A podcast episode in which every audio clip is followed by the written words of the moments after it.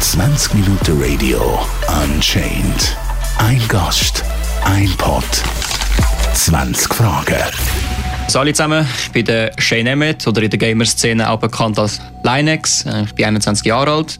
Ich spiele zurzeit beim Mainz Entity CSGO-Team als E-Sportler, wenn man so sagen will.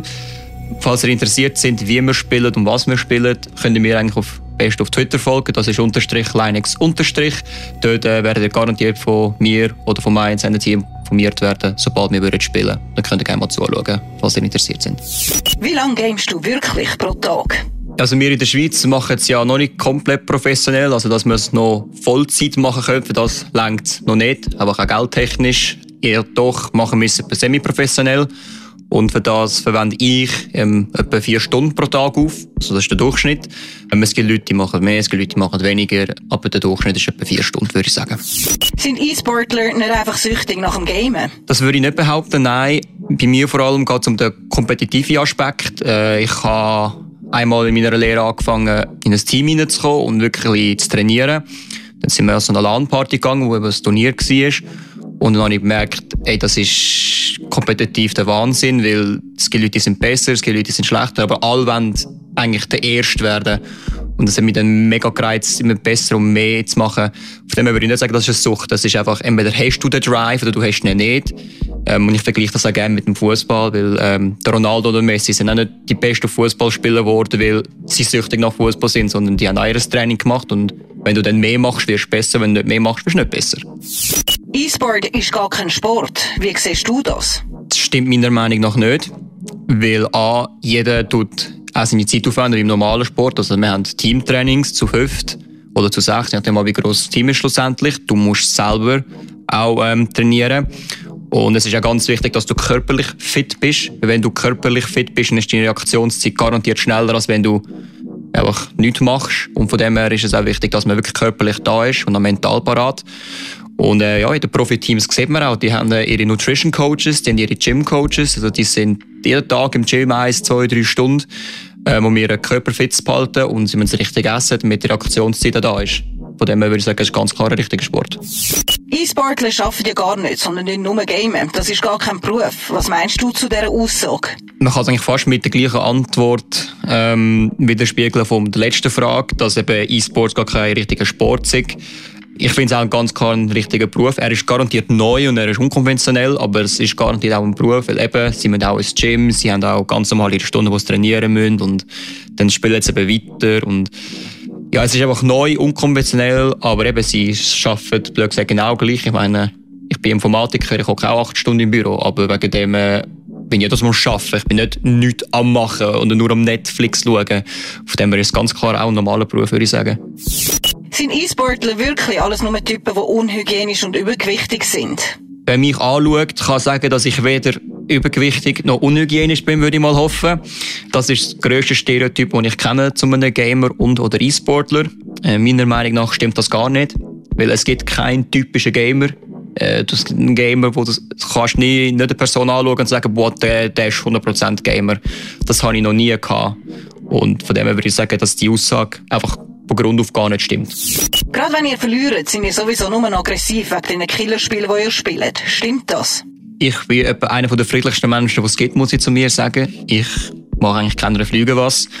Ähm, die Aussage, würde ich sagen, stimmt nicht. Ähm, was aber ist, dass man sehr emotional kann werden logischerweise, weil eben man ist ja wirklich voll dabei und man will es gewinnen.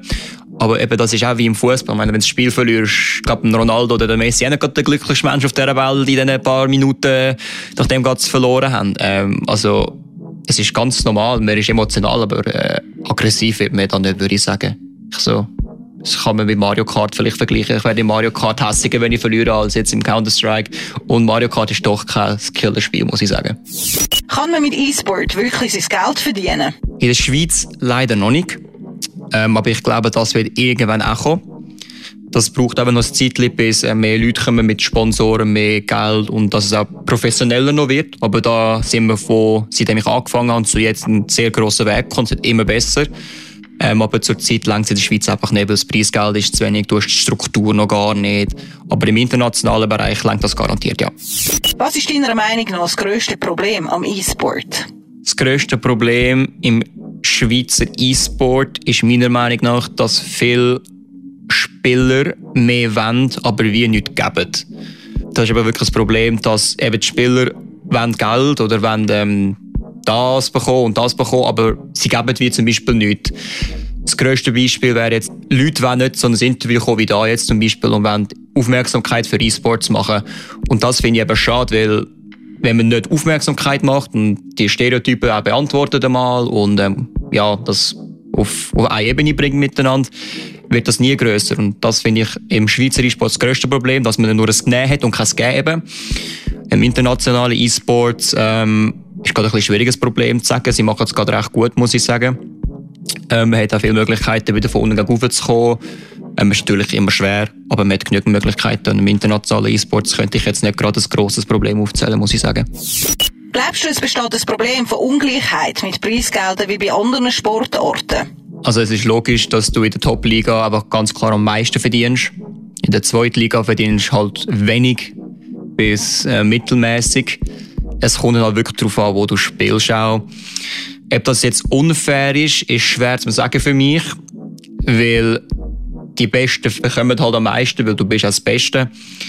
Ich will nicht sagen persönlich, dass es unfair ist. Ich würde sagen, man schafft dafür und wenn man es schafft, dann soll man auch entlöhnt werden. Ja, man könnte sicher vielleicht noch ein bisschen fairer in einem Turnier machen, dass auch gewisse noch ein bisschen mehr Geld bekommen. Aber im Ganzen, Großen und Ganzen bin ich zufrieden eigentlich, wie also in der Schweiz ist es okay aufgeteilt, im internationalen Bereich würde ich auch sagen, es ist okay aufgeteilt. Ähm, ja, von dem her würde ich sagen, ist nicht, im E-Sports nicht das grösste Problem. Was braucht es alles für ein E-Sports-Team? Einfach fünf Typen, die gerne zusammen gamen? Also wenn es ganz, ganz, ganz einfach willst sehen, ja, kannst. Ähm, ob das etwas bringt, ist dann die nächste Frage. Äh, wir haben auch so angefangen, also ich speziell, ich habe in der Lehre angefangen. Ein Schulkollege hat mich gefragt, hey, er hat drei Leute gefunden, Sie haben gefunden, sie machen das Team, ob ich auch nicht doch mitmachen will. Dann habe ich gefunden, ja, wieso nicht? Ich spiele Spiele auch gerne. Und ich habe gefunden, wieso mal nicht ein bisschen an Turnier mitmischen? Und eben dann bin ich ja die eine Laumparty gegangen, mitgemacht und seitdem bin ich einfach hooked, äh, komme nicht mehr weg. Also, ja, nicht mehr weg. Ich will einfach besser werden, sagen wir es so. Also man fällt wirklich garantiert so an. Du fängst mit vier Kollegen an, du machst dein Team, aber sobald du besser wirst, ähm, sind zwar vielleicht ein bisschen hart, aber du darfst nachher nicht mehr auf der Kollegenschiene sein. Weil das ist wie in jeder Sportart schlussendlich auch, du musst deine Leistung bringen. Und das hat nichts damit zu tun, dass wir jetzt gemein sein oder dass ähm, du Pisacken willst oder so, aber irgendwann, wenn du besser wirst und die anderen nicht, dann muss ein Wechsel passieren. Ähm, das passiert leider sehr oft. Ähm, ich habe es genügend erlebt, dass ich äh, dass wir einen Spieler müssen wechseln oder dass ich auch schon gegangen bin, weil es einfach nicht mehr geklappt hat. Was auch sehr wichtig ist, ähm, es muss menschlich stimmen. Das wird sehr unterschätzt, muss ich sagen. Oft holt man einfach viele gute Spieler zusammen und man schaut gar nicht, hey, passt das menschlich überhaupt, weil so ähm, untereinander. Dann geht das zwei Monate etwa und nach zwei Monaten fangen sie sich voll an zu verzoffen, weil sie merken, hey, menschlich geht es einfach nicht, weil es sind auch nur Menschen und gewisse Menschen vertragen sich halt nicht und das ist es so. Und ähm, da schauen wir, also an mich schaut da immer mehr und mehr drauf, wenn ich ein Team mache, dass es wirklich fünf gute Spieler sind, aber zuerst schaue ich auch noch, hey, passt er menschlich überhaupt zu unserem, Gru zu unserem Grüppli? Weil wenn wir es außerhalb vom Spiel auch gut haben, wir treffen uns noch öfters außerhalb vom Spiel, dann ist es auch ganz klar besser im Spiel. Dann gibt es keine Gezoffe, wenn jemand mal einen Fehler macht, dann sagt man, egal, komm weiter und dann geht das gut. Wie viel Fernseh- oder PC-Bildschirm hast du aus Wut geschlissen? Ich habe noch gar nicht kaputt gemacht, kann ich ganz offen und ehrlich zugeben, weil eben, wie gesagt, wir haben kein Aggressionsproblem mit diesen Killerspielen, nichts. Äh, wir werden emotional und dann gehst du 10 Sekunden in die frische Luft und dann ist das eigentlich wieder gegessen, von dem her äh, ist nie etwas kaputt gegangen bei mir.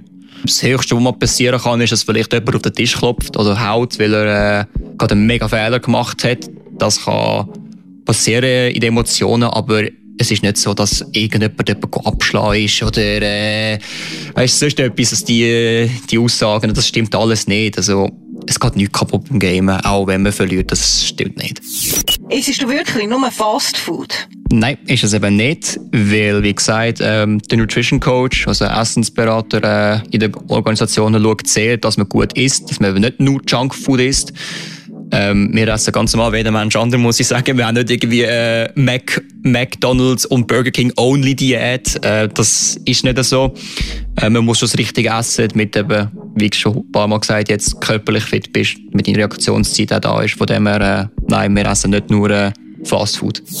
Was ist dein absolute Lieblingsgame? Gut, äh, alles andere außer Counter-Strike jetzt sagen, wäre wahrscheinlich eine Lüge, muss ich sagen. Ich habe da genügend Stunden investiert. Ähm, ja, Counter-Strike ist ganz klar mein Lieblingsspiel, weil es ist halt ein super Spiel. Es ist immer, es ist immer das Gleiche, aber doch eben immer anders. Du musst immer ähm, einen Weg finden, deinen Gegner auszutricksen. Ähm, was funktioniert jetzt am besten? Und das musst du eben herausfinden. Und das finde ich das Spannendste. Und darum spiele ich es am liebsten. Wenn du nonstop am Gamen bist, wie lernst du überhaupt eine Frau kennen? Ich möchte zuerst mal gesagt haben, an, das, an den Schweizer LAN-Partys gibt es immer mehr Frauen. Ähm, es gibt auch immer mehr Female Pro-Teams. Von dem her, ähm, die Frauen kommen ganz klar auch im E-Sport, oder sind schon im E-Sports eigentlich. In Ostern sind noch weniger, aber es kommt auch. Ähm, dazu muss man sagen, dass die Aussage eben auch wieder mal nicht stimmt, weil wir arbeiten alle nebenbei, wir, haben, wir können nebenbei auch ganz mal mit den Kollegen raus und es ist ja eben wissen, dass man seine Freundin, Frau, wie du das nennen willst, ähm, immer weiter den Freundeskreis oder beim Arbeiten kennenlernt und da wir ja arbeiten alle und auch noch rausgehen, äh, ist das überhaupt kein Problem. Hast du eigentlich auch etwas Anständiges gelernt? Also ich habe Informatik gelernt, Systemtechnik. Wenn das äh, etwas Anständiges ist für euch, dann ja, falls nicht, dann leider nein, muss ich sagen. Dazu wollte ich nächstes Jahr, also 2021, meine Weiterbildung zum Cybersecurity-Spezialist anfangen. Ähm, von dem her muss ich sagen, ich würde das als etwas Anständiges abstempeln. Ähm, ich hoffe, die anderen auch, logischerweise. Und wenn wir jetzt reden von, hast du schon etwas Anständiges gelernt im Sinne von während dem Gamen, ähm, kann ich auch nur sagen, ja, ganz klar, ich habe ganz viel Teamplay gelernt, ich habe gelernt, viel kritikfähiger zu sein, auch Kritik zu verteilen. Und das ist etwas sehr Wichtiges im Leben. Was machst du, wenn E-Sport mal nicht populär ist? Oder besser gesagt, wie stellst du dir das Leben ab Mitte 40 vor? Also wie vorher gesagt, ich glaube nicht, dass ich in der Schweiz mein Geld mit E-Sports verdienen werde. Von dem her muss ich sagen, ich stelle mein Leben mit 40 immer noch gleich vor, wie ich es vor fünf Jahren vorgestellt habe. Hoffentlich mit Frau, Kind, Haus. Ein bisschen stereotypisch jetzt vielleicht wieder, aber äh, ja, ähm, so habe ich es bis jetzt vorgestellt. Ich glaube aber nicht, dass der E-Sport weniger wird bis dort, weil ähm, es ist doch gerade recht am Aufkommen und es ist recht am Boomen, muss ich sagen. Ähm, vor allem während Corona ist halt gerade noch gut, weil man kann E-Sports eben auch blöd gesagt von die machen. Ähm, man muss nicht 12., äh, 22. Sorry, auf den Fußballplatz gehen und dann Angst haben, dass alle Corona haben. Ähm, das ist ein Vorteil, gerade jetzt vor allem. Von dem her stelle ich mir das wirklich eins zu eins gleich vor, wie ich es mir bis jetzt immer vorgestellt habe. Und eben E-Sports hat nur mehr und nicht weniger.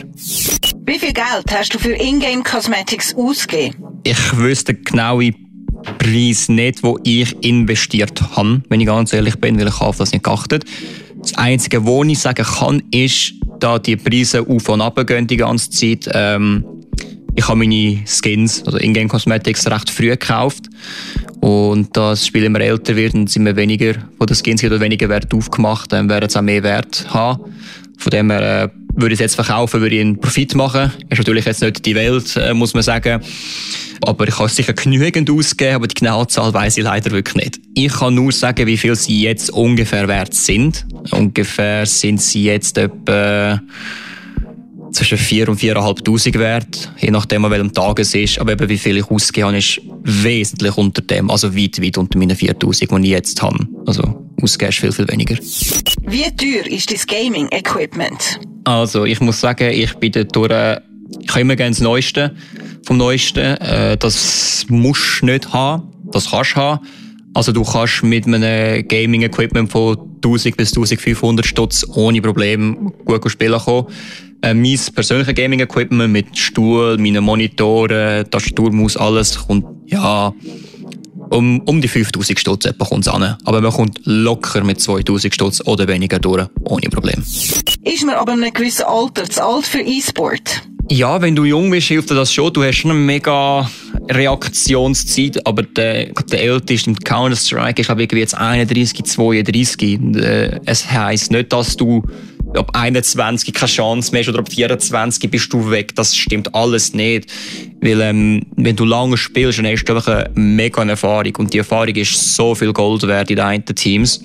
Ähm, und vor allem, wenn du noch so so junge Spieler dann holst. Mit 18, dann ist es gut, wenn du zum Beispiel so, ja, blöd gesagt, einen 28-Jährigen hast, der halt wirklich die Erfahrung hat und sagen kann, hey, zum, am, am jungen Spieler kann weitervermitteln und auch ähm, eine gewisse Ruhe ins Spiel bringen Weil es kann recht hektisch werden, allem wenn man jung ist. Ich werde auch noch ein bisschen hektisch. Dann ist es gut, wenn man wirklich einen hat, der sagt, hey, runterkommen, wir wissen, was wir machen müssen.